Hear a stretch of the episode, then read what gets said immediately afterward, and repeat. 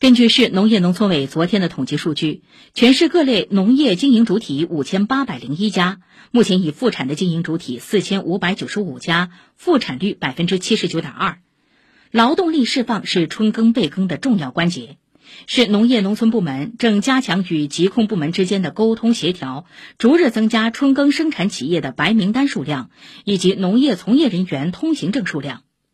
市农业农村委相关负责人表示，结合新冠疫情对当前粮食生产造成的不利影响，上海正研究制定在中央财政补贴的基础上，适当叠加市级财政补贴政策，减轻种粮农民生产成本，保障种粮农民利益。